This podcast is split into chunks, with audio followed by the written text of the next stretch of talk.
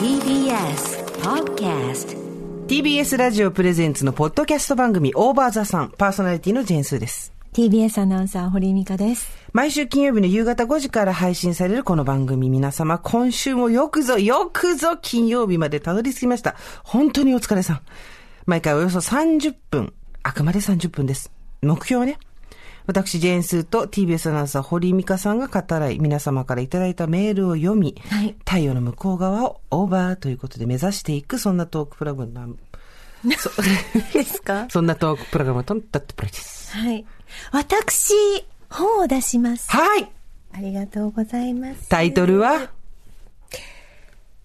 音読教室でございます。今忘れましたね、一瞬。音読だったかな音朗読読だったかなと思いましたけど音読教室はい音読教室でございます、はいあもう予約ができますので皆様、どうぞあの震える手で 震える手でポチッとしてくださいあのですね、音読教室、現役アナウンサーが教える楽しくて上手くなる音読テクニック、過去仮ということで、この仮がどこにかかっているのか、上手くなることが仮なのか、それともタイトルなのか、まあノートで書いた教科書を読む、ゴンギツネ、これをもとに過失ということで、えあなたオープニングでこの話しちゃダメだって、みんな忘れ るよ大事なことは全部最後にっていう話したじゃん。 5分に1回差し込んでひどい。さて私本を出しましたねって5分 に1回つけびの村 並みに、最後に。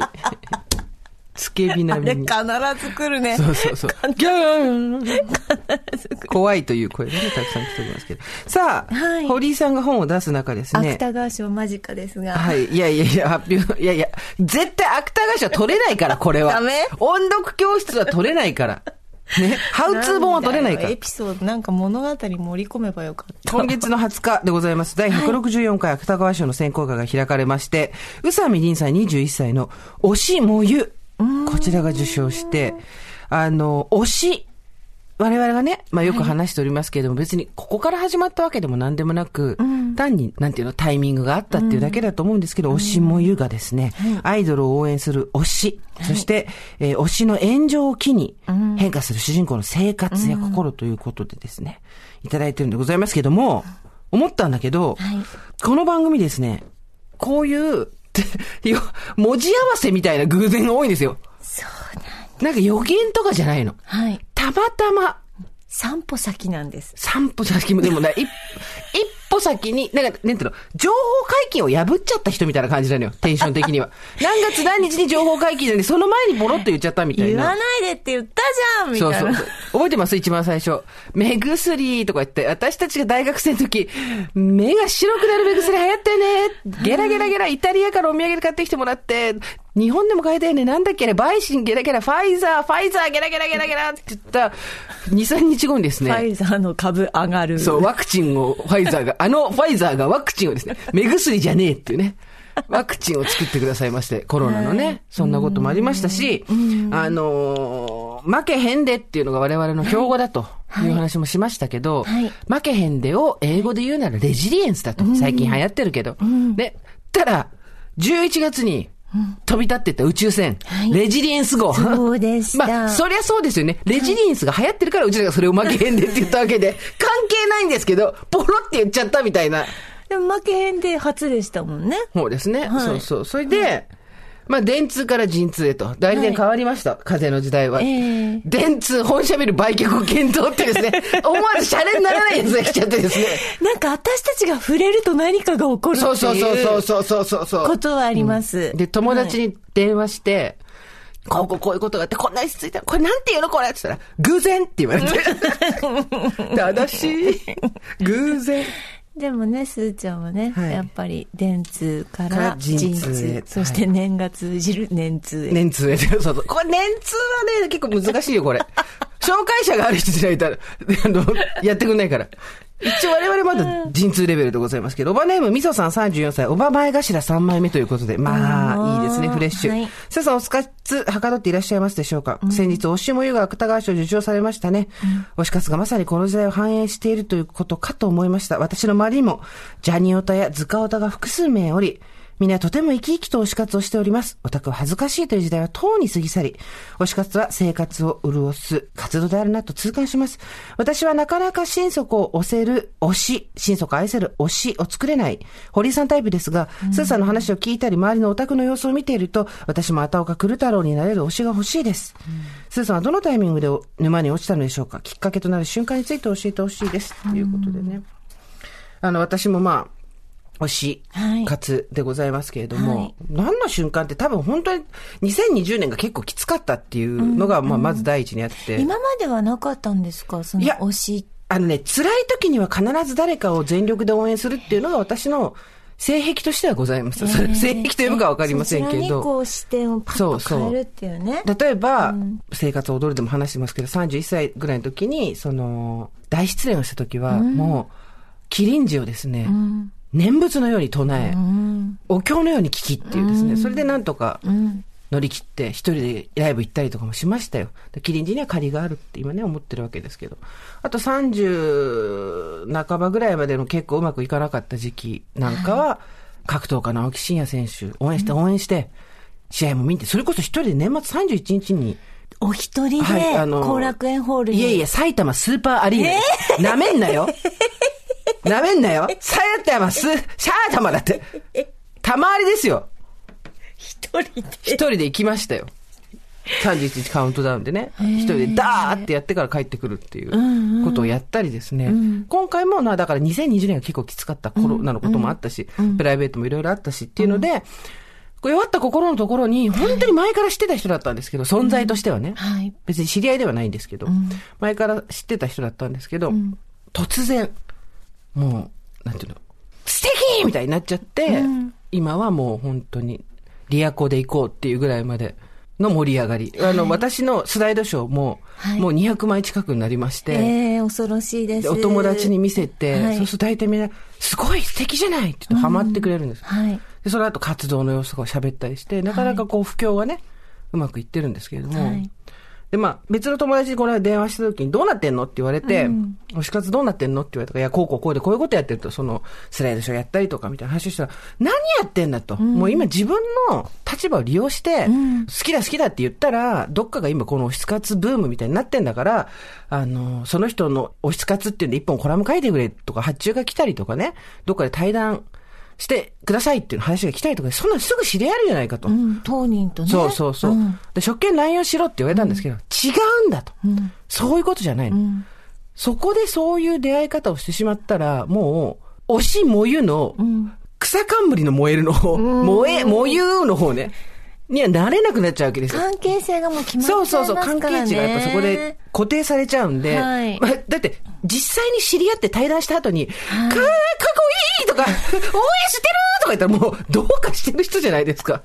やっぱこう、若干の人権蹂躙ができるのは知らない人だからっていうのもあるし、っていうのもあったり、そうじゃなくて、できることを全部やるんだと。はいそうやって自分がね、あの、特権を生かしてなんかやるんじゃなくて、そうじゃない方法でできることを全部やるんだと。そうです何やってんのって言われたから、いや、スライドショー作ってるっつって、 自分で自分に催眠かけてるだけじゃね大えか丈。夫、スーちゃんちゃんとあの、ハエ取り紙みたいなの吊る下げてそるもんうね。、全部に、地球上に 全ての、もうメキシコにもブラジルにもコロンビアにもね、生えとるよ。そこにもしその人がいたら、ペタッペタッてくっついたら、ダーッとね 仕組みになってるから、ちゃんと。頑張る。で、で話をしたわけ、そういう話を。はいしたら、分かった。うん。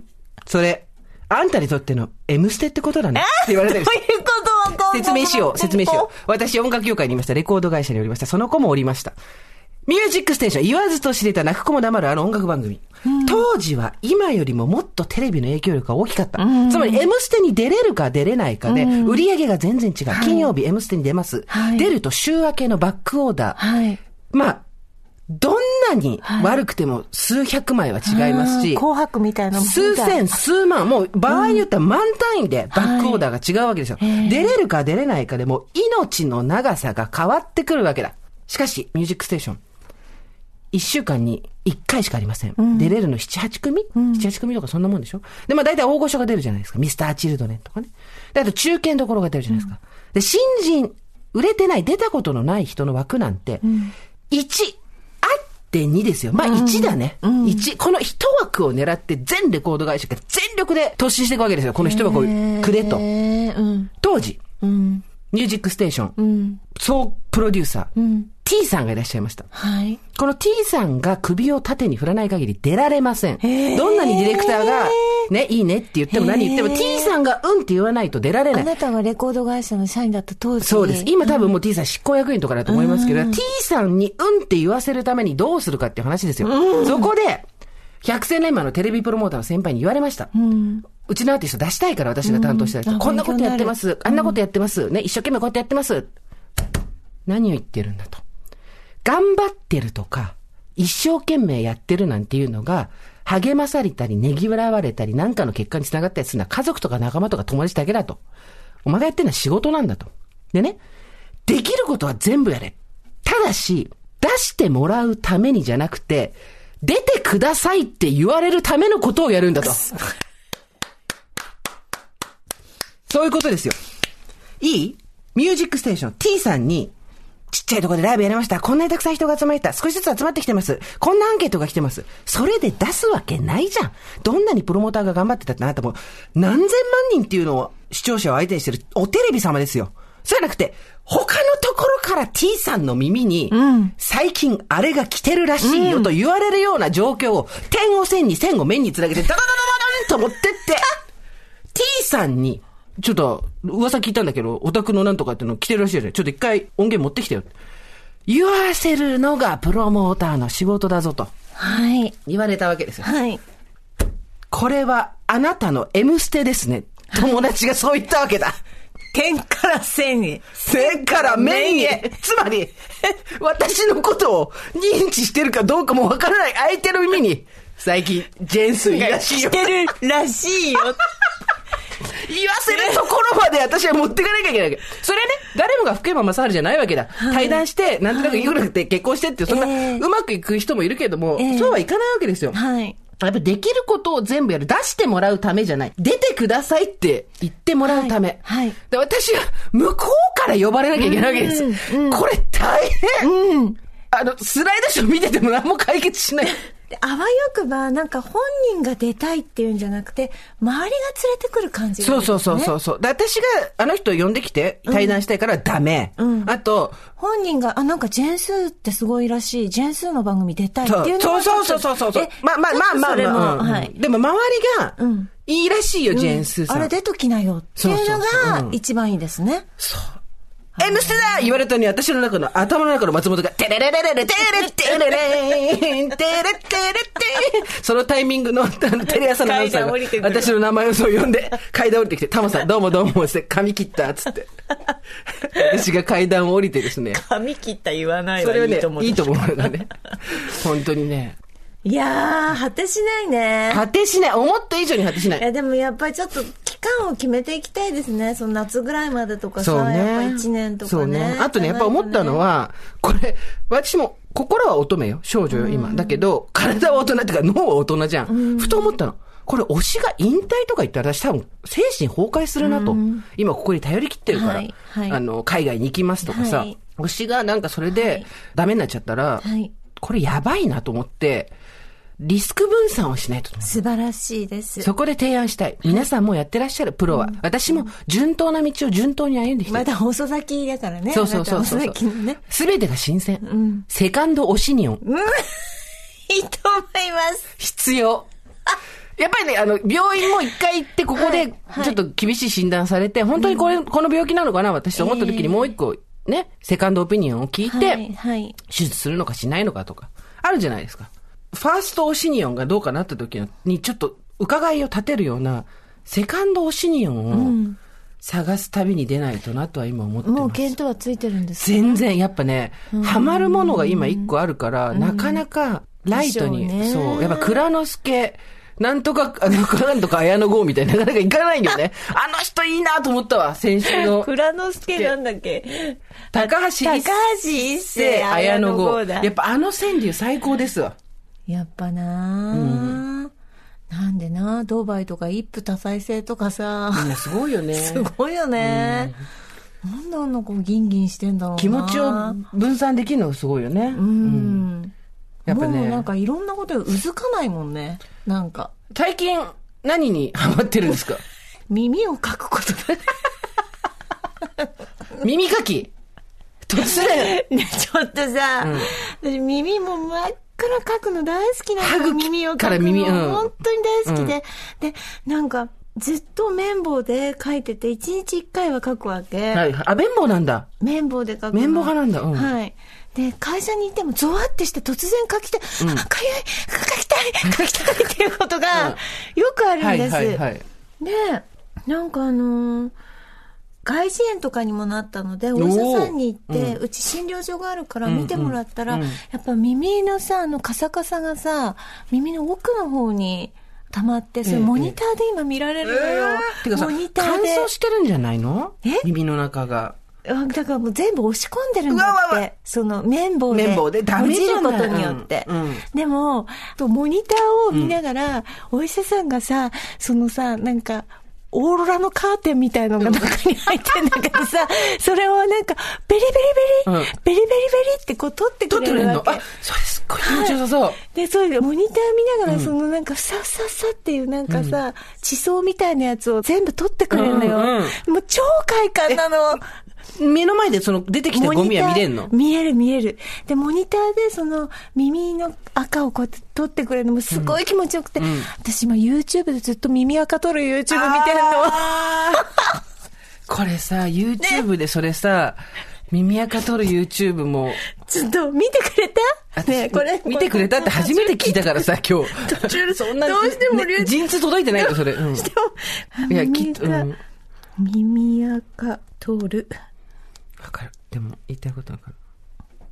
これちょっとね、これちょっと違うやつだった。もっとこう、ごっそり取れるやつがある。ああ、でも、あーあー、耳の穴の中に何かが入っててね、ごっそり、ごっそり、あねごっそりボリボリボリやってメリる。メリメリメリメリメメリメリっていうのをじっと見てて、あ、私なんか、私って剥がすのが好きだなって思ったの。うんうんうんなるほ人ど生において。人生においていろいろ、剥がし。うん。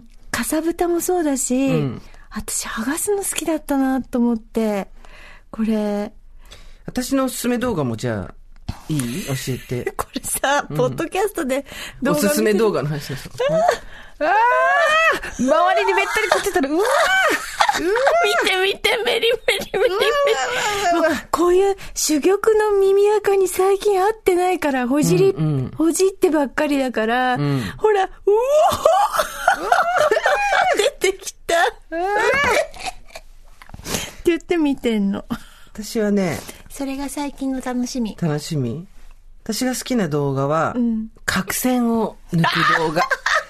鼻の角線とか、えー、わかそるういうのを、プロの人がね、病院で抜いてあげるのよ。あの、ギュッて押しあの て。さ、あの、ビオレのさ、鼻にある角栓のさ、シート知らない、はいはい鼻の中にこうありますやつ、うんうんあれさ、息子とかがさ、高校生の時にさ、こうやってつけるじゃん。うんうんで必ずもう見せてほしくて、あ、あ、見せ て、見せて。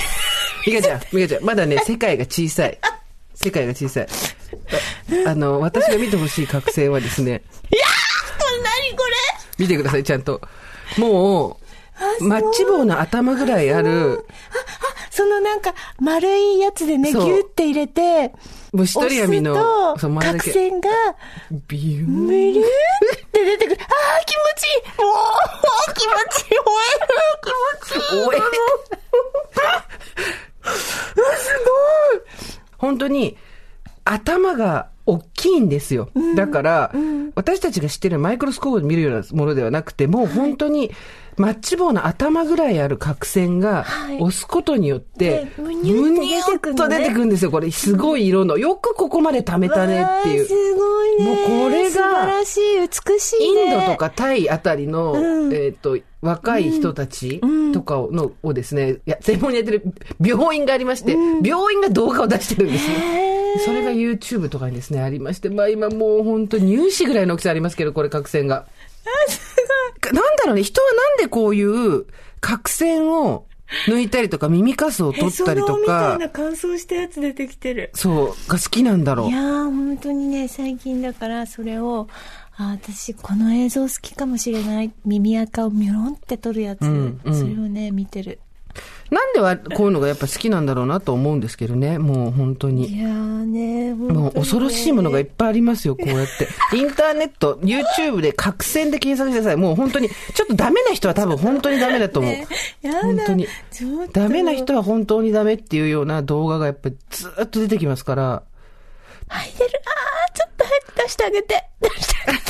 これ、ちょっと。本当に耳の周りにべったりついた耳くそうですね、今。うわー、すごい。うわー、すごい、すごい。なんか綱みたいのが出てきたよ。ねえ、こんなの耳の中に入っていいの綱じゃん、これ。早くこれ取ってもう早く何言ってんのおばさんの時間はこうやって溶けていくわけですが。ということではい。川柳のメールも来ております。あ、そうでした。はい本当に私、だから今ね、穴から何かを取り出すっていう作業が本当に好き。はい。はい。えっと、川柳川の柳メいただいて募ます集しましたね。はい。はい、そうですね。いっぱい来てます。おばさん川柳でいただきました。スーさん、ミカさん、おはこんばんちは。おばさんネーム、ズキンちゃんです。突然ですが、おばさん川柳。おばさんは、黙っているとおっかない。ということで、はいあーそうですね安ュイな雰囲気を出そうとしても、機嫌は悪いと周りがピリピリするので、おしゃべりばかりしています。だからおばさんはおしゃべりが多いんだなと思います。あと、川柳ではないんですが、コピー。傷は治りかけが一番かゆい。何の報告傷は 悩りかけが今一ま番うさずくんに ですよ。膝の傷がかゆいのですが、これ何にでも当てはまるかもしれないなと思いました、何かに使えませんかねということでやっぱ治りかけが一番かゆいですかそうですよすーちゃんいろんなこと全てのことは傷はね、治りかけの時に、やっぱり思い出したり、うずいたりするもんですようん。そうですでねも気になったのはね、そのおばさんは黙ってると怖い問題。うんこれね、はいびっくりしたんですよ。うん某友人が、ええリビドーを知ってるって言ってきたんですよ、私。リビドーって、私、リビドーって言ったら男性の、なんかその、情熱だとか、欲望だとええか、初めて聞いたリビドーって検索してみなよ、リビドー。ちょっと検索したらすぐ出てくるから。で、ちょっと読み上げてよ、その意味を。で、その間に、覚醒の動画見てるから。リビドーとは、日常的には性的欲望または性衝動と同義に用いられる。そうリビドーという言葉は抑えきれない性的欲求のようなものを指して使われる。あらー。ということらしくて、男性が主に使ってるのを私はなんとなくその、抑えきれない欲求みたいなことで、えええー使ってるのを聞いたことがあったんですけど、はいまあ、同い年の女が突然リビドーって言いらっしゃって、どうしたのかと思って、 おい、どうしたどうしたおい、おい、どうしたって言ったら、私たちの知らない世界が広がってたよ、みえたいな。ー。女性がですね、まあもちろん商売っていうのは、見えないね、えー欲求っていうのを、ええないよところに潜在的欲求っていうのを掘り起こして金を使わせるっていうのは商売ですよ、そりゃ。ええだけど、今、私出産とか経験した人だけ、だけだと思ったらそうじゃなくて、んその、いわゆる女性のパーソナルなうん。部位うん。だけを洗う洗剤とかがあるんですよ。うん。全身とは違うペーハーバランスで。でそれはそこが痒いからとか乾燥してるからだけじゃなくて、お風呂上がりに、そこに塗り込むオイルとかがあるんですよ。えー。知らなくて、うん。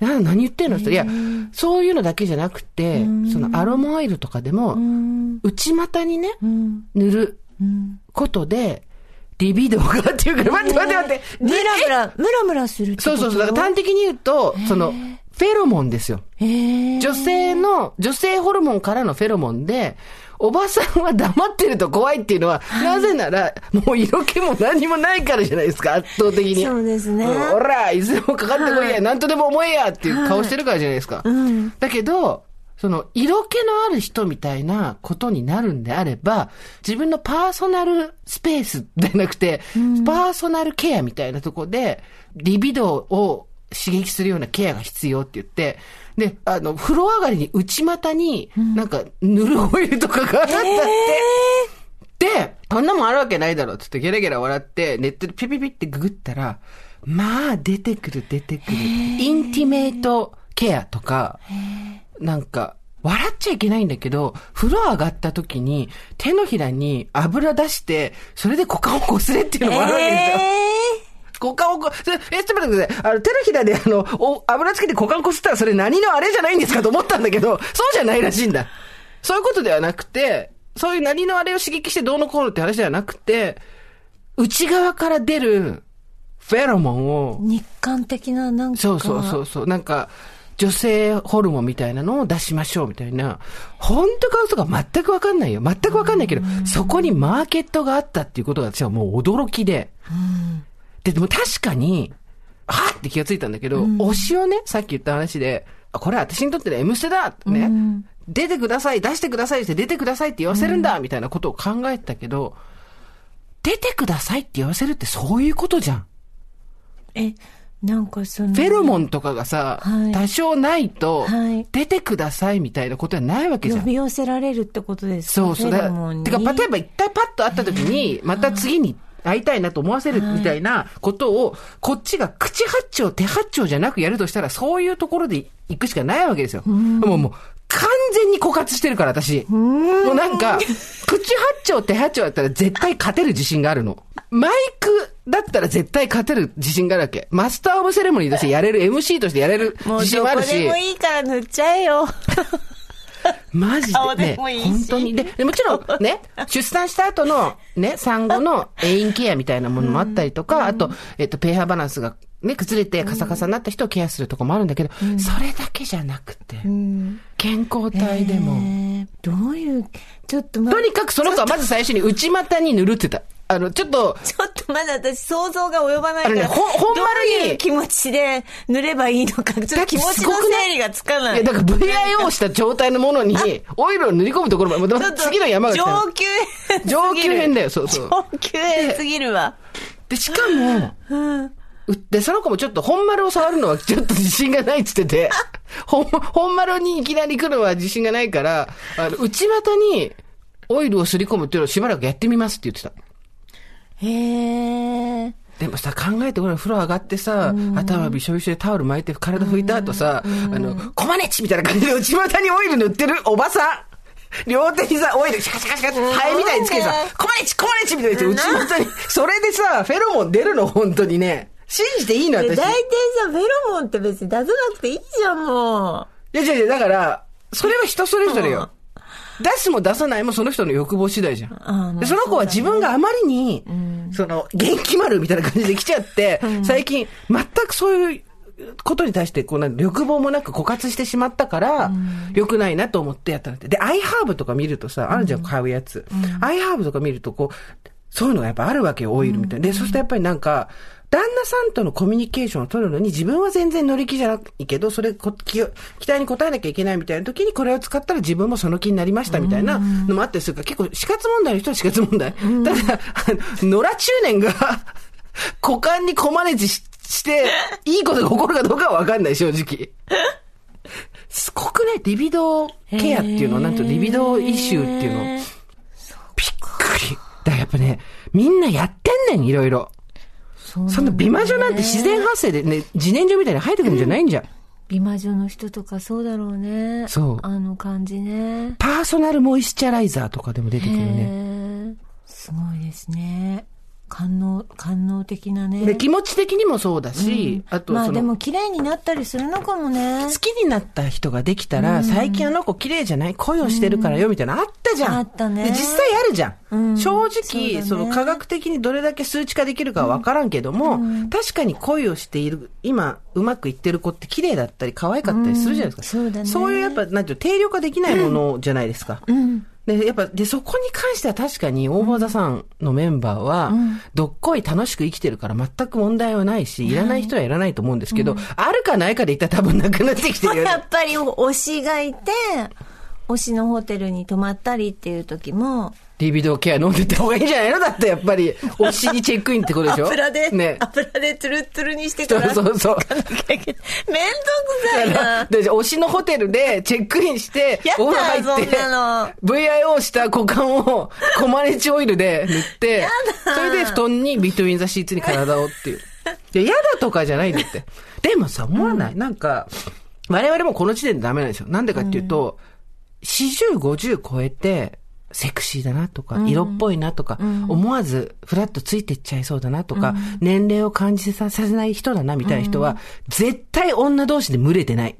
ゲラゲラゲラおもろーとか絶対やってない。あーそうだね。あのね、最近すごい法則を、あみ、あの、気づいたんですよ。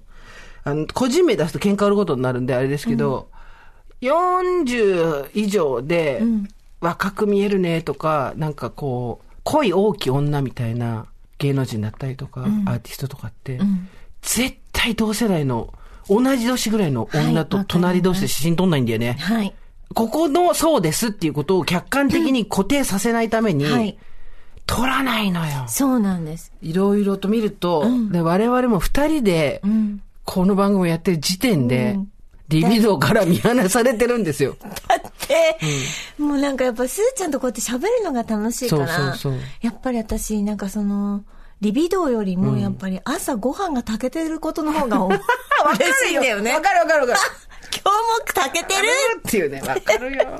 ご飯美味しい。ご飯が美味しいって。いや、だから全然こんなもん気にしなくて、なんかさ、やっぱりそこで、あの、読み間違えないでほしいのは、そんなもんいらないっていう人はいなくていいんですよ、全然。全く。で、私も別にそこが今欲しくてしょうがないっていうよりは、そこのマーケットに人がいたっていうことが、やっぱり我々の想像まあまあ力まなんあ、てで本も当にね、そうだろううんね。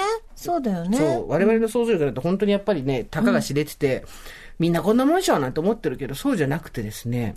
でまたほら見た目がそんなさプリップリしてなくっても、ツヤツヤしてなくっても、そのうちに秘めてるそういうなんかセクシーな人っているじゃないですかセクシー憧れだね。すごいすごい地味な方で、やっぱりそういうのちょっと持ってる人っていますもんね我々もう、いい年じゃないですか。はいで、セクシーを一回も私は経てきてないわけですよ。完全にセクシーのタグを取り忘れて借り物教育を、そう、ここまで来ちゃったんですよ。はいでもやっぱりね、好奇心としては、あ一回寄っセてクみシたーいみたいな行ってみたいですね。まあ今日悪いけど、GU のアグの偽物ブーツに ですね、えー、と、スウェット、うんとっくりセーター、んで、今、大股開いて座ってスタジオでやってますけど、セクシーですねって言われたことあるないですやっぱりその大股開いたところにやっぱチェロとか挟まないとダメあなあんー、ですよセクシセーは。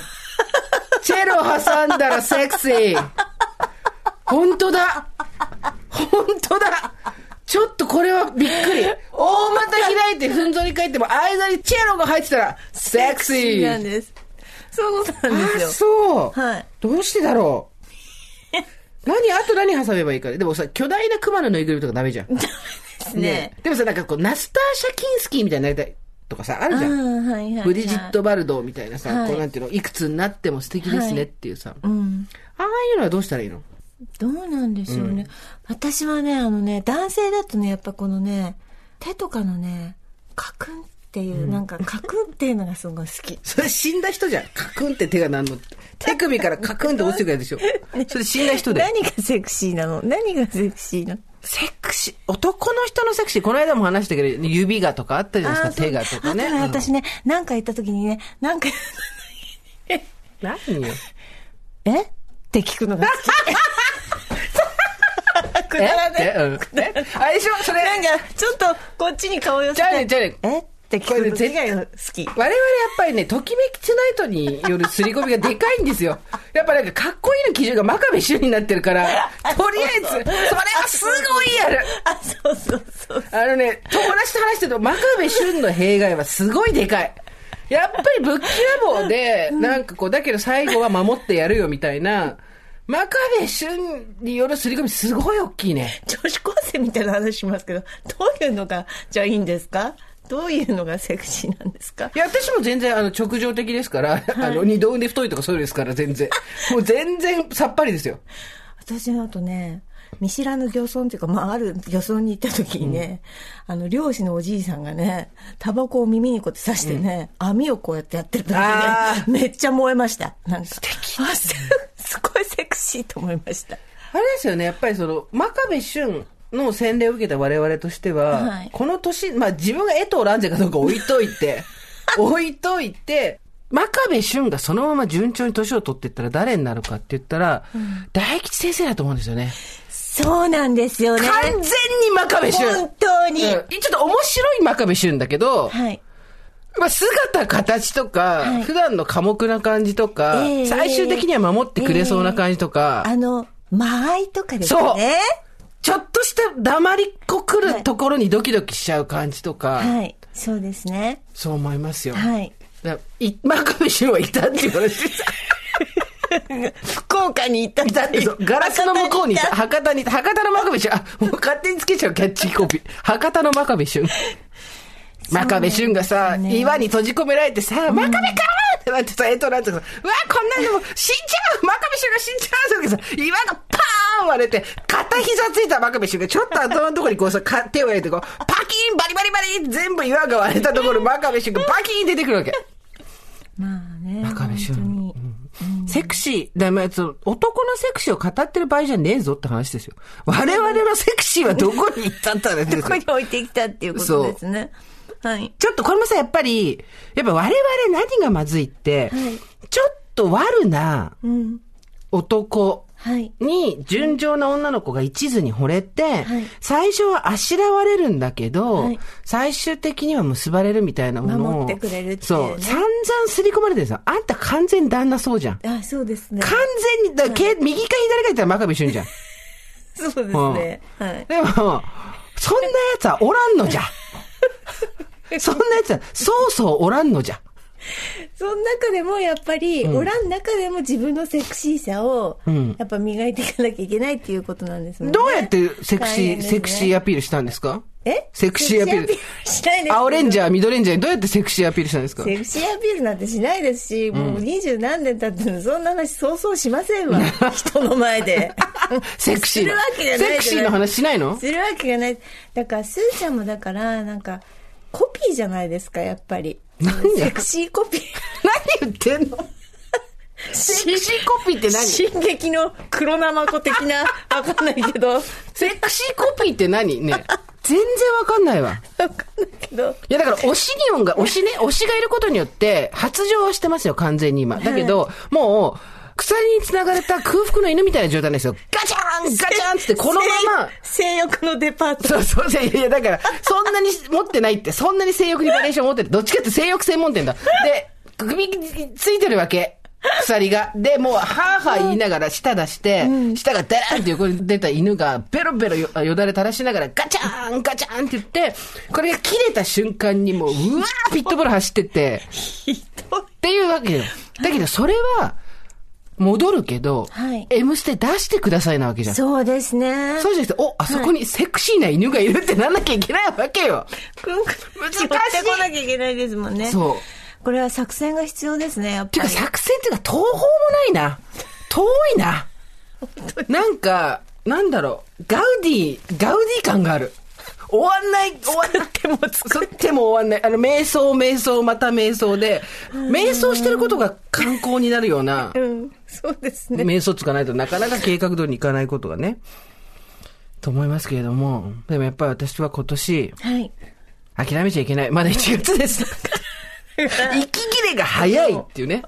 息切れがオ早イい。ルを顔に塗って。そう、オイルを顔に塗 り、内股にコマネチオイルを塗り、これし、これしって言いながら、風呂上がりに、赤部くん、コマネチ、コマネチって言いながら、内ももに、ハエ取り紙を仕掛け て。せ世界中にハエ取り紙を垂らし、何の柔術だよ。ブードゥルじゃないんだからさ。そして、コピーは、進撃の黒生子。 わ 進撃の黒ナマコって何かんないいやちょっとなんかいやらしい感じだなと思って。進撃の黒ナマコって何ですかひどいよ。メール読んでください。大場社さんネーム、摩天楼はバラ色にの海外在住アラフィフです。わああ、りがとすうごございいでますす。日本のマブダチ、かっこ昭和チークからの、おすすめで、この番組をエピソード0から拝聴しております。ありがとうございます。ありがとうございます。地上波のラジオと違い、ポッドキャストでは海外からも参戦できるこの素晴らしいテクノロジーの進化に乾杯です。はい。さて、先週の放送からの案件で千里を読んでみました。ありがとうございます。物忘れのひどくなったおばさん世代に、このすすぎ、シャンプー、リンス、覚えてない。もうめっちゃ、なくはない。めっちゃねなるえ、ねえ、どうい、わかる。あのね、あれ、リースでもきしむんだよ、もう、この年になるそうそうそと、うそれも。どうだっけしたっけリンス、どうだっけっていうね。そうそうリンス、あれこれ今リンスと、あと、あれ、あの、飲んだっけこの薬いつ飲んだっけとかで しょそれだと。あれ薬飲んだそれも君まろさんであるからと。リンス、リンス。日本の科リンス学って言わとないよね海外生活の狭間で悩むことは大きいですが、そんな心に一杯のカルピスのようなスーさんとミカさんのトークに、毎回声を出してお笑いし、人生これでいいのだと納得し、本当に感謝しております。デカメディアへのさらなる露出を楽しみにしております。このようなご時世へ、どうぞお体ご自愛くださいませ。ありがとうござい出ま。ますした。ご自愛。ご自愛ご自愛メールと。にかくご自愛です。えー、群馬県フッシーさん37歳、セザミカさん、おはこんばんちはいつも楽しく聞かせていただいてます。少し前の放送でお二人がカルピスを飲んでいらっしゃって、氷の音があまりにも美味しそうに聞こえ、カルピス買ってきました。あありがとうございます久しぶりに飲みましたが美味しいですね。カルピス片手にオーバーザさんリピートで聞きます。話は変わりますが、某ウィキペディアでスーさんを調べると、ポッドキャストの説明のところに、堀井さんとの世間話とありました。 ちょっと面白かったです。37歳の私にとっては、お二人の人生観なども聞け、ためになる話ばか、ためになる話ばかりです。年を重ねるのも悪くないかもと思えるようになりました。今、生後8ヶ月の息子の子育てでなかなか自分の時間が取れないのですが、子供が寝た後に暗い中でオーバーザさんを聞くのが癒しです。疲れも吹っ飛びます。いつも楽しい放送、本当にありがとうございます。日本放送のポッドキャストアワーズにも応募しました。あありりががととううごござざいいま。ますす投票ありがとうございます。まだまだ寒い日が続きますが、どうぞご自愛ください。出たご自愛やっぱご自愛していかないとね。でもさ、ご自愛っていうことがつまり、リビドーってことなんじゃないの自分のリビドーもご自愛していく。はい。そうですね。昔さ、何件か私転職したじゃん。で、そのうちの一個で、会長の奥さんみたいな人が、あ、もういやらしいもん、会長の奥奥ささん。ん、そう。はいい。結構もうシニア層の年齢なんですけど、い、つも髪の毛巻いてるお化粧も綺麗にしてて、すごい、なんていうの、色気ムンムンの人だったんだけど、なんかで話した時に突然なんか、私にもっと綺麗な格好しろみたいなこと言い出したわけ。女っぽい格好しなさいみたいな。まあそれは人それぞれの価値観だから、私もはいはいって流してたんだけど、そっから自分の話になっちゃってさ、向こうが。いつまで経っても女でいたいのって、突然。怖いよ。いつまで経っても女でいたいの言われて、さようですか会長の奥さんっていうね、会長の妻に言われました。いつまで経っても女でいたい。女って何なんだって話ですよ。なんかさ、私のし昔知ってる人でさ、なんかこう、ちょ息遣いのさ、特徴的な人がいてさ、何の話ね。さ、なんか空気をすごい吸うんだよね。でなんか違う。う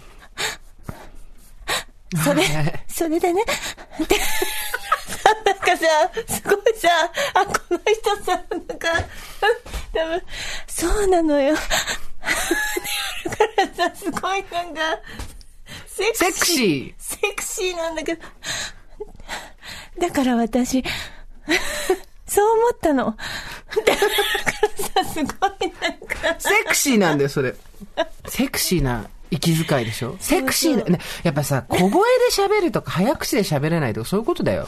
そうだね。前、トップ5の時言ったけど、なんで、不美人が早口で喋るかって言ったら、話聞いてもらえないからだか らね。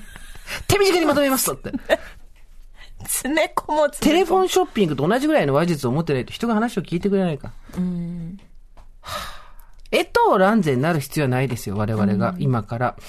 でも、誰になればいいんだろうね。カトリーヌ・ドヌーブにどうしたらなれるのって話。そうだね。ナシター・シャシンスキーとカトリーヌ・ドヌーブと、あと、カトリーヌ・ドヌーブ、本当に綺麗だよね。ああいうね、うん。フランス、イタリアの女優さんみたいな、セクシーじゃないですか。未だに。でも絶対こういう話してないよね。内股にオイル塗るべとか絶対言ってないよね。まあだからそうなんだよな。セクシーってそうなんだよ。あ、オイルを塗ることじゃないんだよな、多そう 分。だよ。間違えてるよ。おオイルを塗ることでセクシーじゃないんだよね。きっと違うんだよ。でもさ、面白とセクシーってさ、もっと内から出るものなんだよ、きっと。いやだから面白とセクシーは相性悪いじゃん。面白くてセクシーな人ってなかなかさ、うん。いないじゃん。うん。でもやっぱりその面白くありたいじゃん面白くしたいじゃん、ガチャガチャしてたいじゃんうん。でやっぱセクシーは手放さなきゃいけないねどっちかだね、やっぱりアンニュイなのとアンニュイ、星アアンンニニュュイ。イなのと面白ともねそう。交わらないしね、やっぱなんか、我々ふざけるとなったら、とことん水に切ってでもやっちゃうみたいなとこあるじゃないですか。はいああいうことじゃないんだよね、多分ね。はいそうなんですでもいいと思う。これでもいいと思う。全然否定、自己否定してるわけじゃないし、うんこんな私たちの大好きな人もたくさんいるからいいんだけど、ただ、少し隣の芝生が青く見えるっていうだけよ。少し青く、少し青く見えるっていうだけの話。これは。うん。 23日やってみてもいいけどねセクシーね。でもさ、これやるんだったらもう海外移住とかしないとダメだね。うんで、周りが知ってる人だったらダメじゃん。そうだね、そうん、で、例えばさ、本当は私セクシーなのよ。あなたの前でだけでは、みたいなのって通じないじゃん。うん、絶対通じないじゃん。ずんだずんだずんだずんだって帰ってきて、家の中入ってて、はい、セクシー行きますって、絶対ダメでしょ。なんかもう私たちはもうダメなんだよできないんだよ、うん分かってるもん、でも森さん結構セクシーだって言われてたりしてるよ。よいやいや、世間で。 やめてよ気持ち悪いわ気持ち悪くないわ。いや、だからそのセクシーを受け止めていこえう。セクシーを。気持ち悪いなんでよ。えなんか、なんか、なんかやっぱりその前もちょっと言ってたけど、子育ての期間が終わっても自分の時間を使ってると罪悪感がいっぱいって言って、んそれ分かるって人いっぱいいたけど、んなんていうんですかね、こうなんか子供を産み育てたことによって、堀井さんのこう役目が終わった感っていうのが、そうそうちょっと過剰な気がするんですよ。ー、いやでもあえてここで疑問を呈しますけど、でやっぱ、もなんかもう戻れないもんやっぱりなんいやか戻る必要はないでしょそんな。ニューノーマルですセクシーよ。なところには、うんもいや、分からんぞ。ういやー戻れないっていうかうんなんかその業務をコンプリートしたことでん自分をことほぐのは素晴らしいと思うし、うん全くもってそこに反対はないんですけど、でももうそうなったらこっから先これはないでしょみたいなうん決めつけもしなくてもいいんじゃないかなと思ったりするんですね、なんかこうやっぱお子さんのいらっしゃるセクシーもたくさんいるしうんそうセクシーが興味なければ何度も同じこと言いますけど手出さなくてもいいしただ、こういう状態だからもうセクシーは無理みたいなうんことになっちゃうと、またそれも違うんじゃないかなと思ったりはしますけどね。堀井さんの方がよっぽど私よりセクシーに近いと思うよ。いやいやいやいやもうなんかセクシーまでの 距離。セクシーま遠でいの距な離。ー遠いどこになあるかもわかんないしな M ステとセクシー遠いなーうんそうだね探し物は何ですかどこに落ちてんだろうねいや、落ち、だ、だから、あれ、青い鳥理論だよ、セクシーは。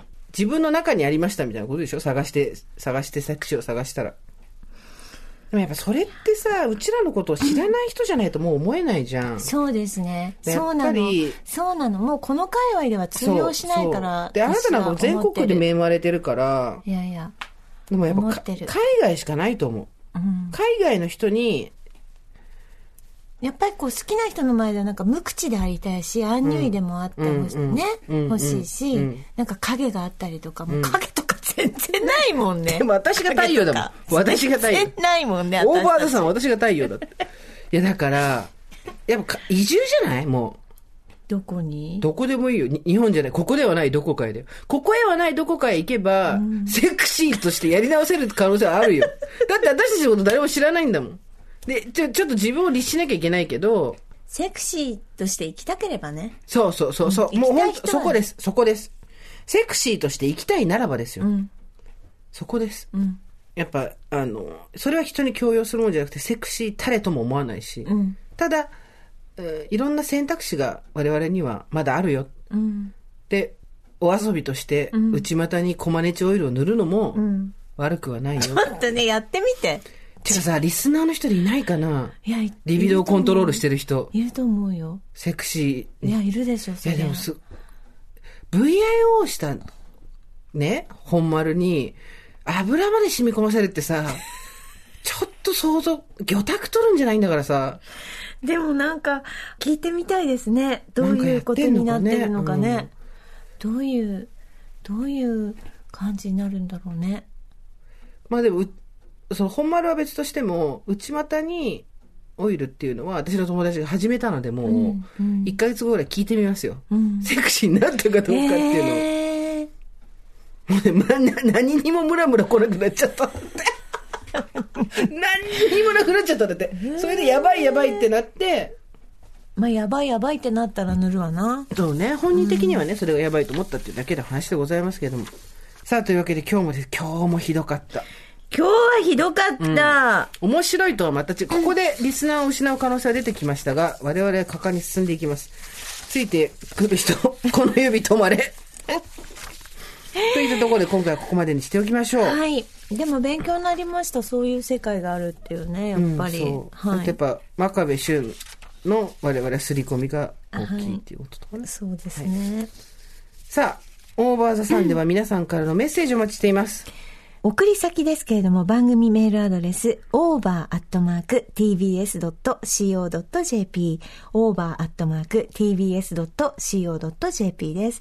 アルファベットを小文字で over, over でございます。おばさん掲示板、ぜひご活用ください。そしてお知らせ2つございます。まずは繰り返しのお知らせで申し訳ございません。日本放送が企画運営するジャパンポッドキャストアワーズ。リスナー投票部門のリスナーズチョイスでは現在、特設サイトの専用フォームで投票を受け付けておりますので、もしよろしければ皆様の清き一票をぜひ、オーバーザさんに投票よろしくお願いします。番組名の記入、お聞きの画面に表示されているタイトルをそのまま打ち込んでいただければ、まず間違いございません。オーバーザさん、大文字小文字の違いぐらいは問題ないかと思います。詳しくは、ジャパンポッドキャストアワーズ、こちらを検索してみてください。さらに、堀井さん、もう一回言っておきましょう。はい、ありがとうございます。この度本を出すことになりました。タイトルは、音読教室。現役アナウンサーが教える楽しくて上手くなる音読テクニックということで、教科書を必要に解析しているものでございます。はい音読教室です。ぜひ、えー、Amazon ではもう予約できますので、堀井美香で検索をしてみてください。4月の上旬に発売予定となりますので、お手に取ってみてください。お願いします。それではまた金曜日の夕方5時、大技さんでお会いしましょう。ここまでのお相手は、 TBS アナウンサー堀井美香と、ジェンスーでした。オーバー。 TBS Podcast